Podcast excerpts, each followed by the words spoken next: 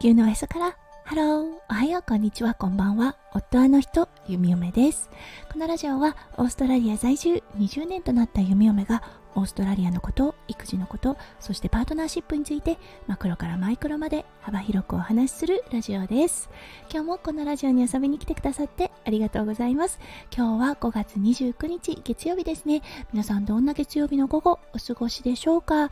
はい弓嫁は今日は月曜日ということで看護のお仕事に来ています。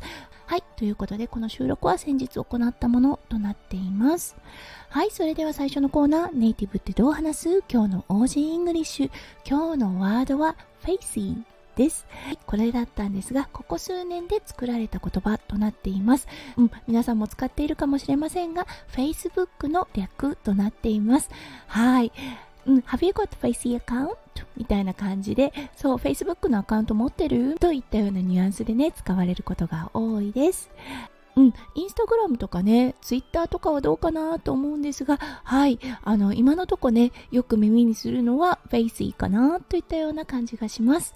はい、それでは今日のテーマに移りましょう。今日のテーマは、オーストラリアで就職するです。それでは今日も元気に弓嫁ラジオをスタートします。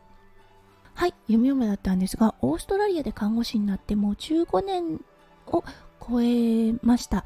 はい。そしてね、海外での就職ってって一体どんなものだろうって思う方も多いと思うんですよね。はい。オーストラリアでの就職、うん。あの、看護というね、ちょっとね、特殊な職ではありますが、ものすごく、あの、おおらかというか、ものすごく受け入れられているなといったような感じがあります。そう、やっぱりね、言語の問題っていうのは出てくると思うんですが、こういうね、アクセントを持ちながらお話しする、そう、アクセントがありながらご年配の方をお世話するということがものすごく多いのですがそうあなたのアクセントがちょっと難しくてというようなあのスタンスで接してくれるおじいちゃんおばあちゃんの方が多いような気がします。ごめんなさいねって言ったような感じで温かく受け入れられているというような気がします。そう弓嫁はね最初就職する時にそう専門職なのに英語にアクセントがあってそうそして文法もねやはりあのバラバラになってる時もあります。はい。なのにすごくねあの温かく受け入れられているような感じがします。はい。もちろんねオーストラリアの国民性ですね。マルチカルチャルというようなこともあります。だけど専門職においてそうこの温かさというものはねものすごくありがたかったです。はい。そして職場の立ち位置ですよね海外から来ている看護師さんそうアジアの方たちやはりねあの田舎となるので多くはないです。うん、シドニーで働いていた時の方が周りの看護師さんものすごくねアジアの方たちが多くて安心感はあったのですが、うん、今勤めている場所ではどうでしょう10%あるかないかなといったような感じです。うん、だけど本当にねこう孤立しているかというとそういうことはなくとてもねあのこう自然にですね職場にも居場所があるなといったような感じがします。まずね特別視をされてないといったような感覚があります。はい。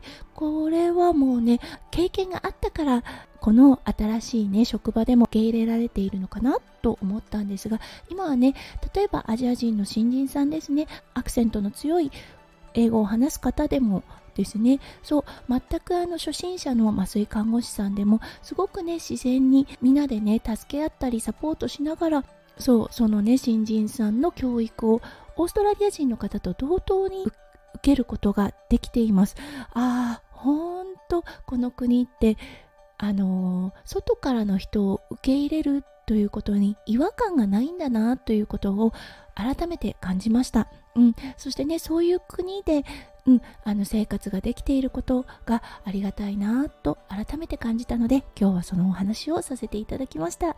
はい。とてもね笑顔とか笑い声とかが溢れてる職場です。やはりね雰囲気がいい場所というものは長くいることができるなと思います。はい。ということで今日はね看護のお仕事に来ています。今日も笑い声とかそう笑顔とかうんそして会話がねいっぱい弾んでいるのかなというような想像ができているゆみゆめですはい今日も最後まで聞いてくださって本当にありがとうございました皆さんの一日がキラキラがいっぱいいっぱい詰まった素敵な素敵なものでありますようゆみゆめ心からお祈りいたしておりますそれではまた明日の配信でお会いしましょう地球のおへそからハロー、弓嫁ラジオ、弓嫁でした。じゃあね、バイバーイ。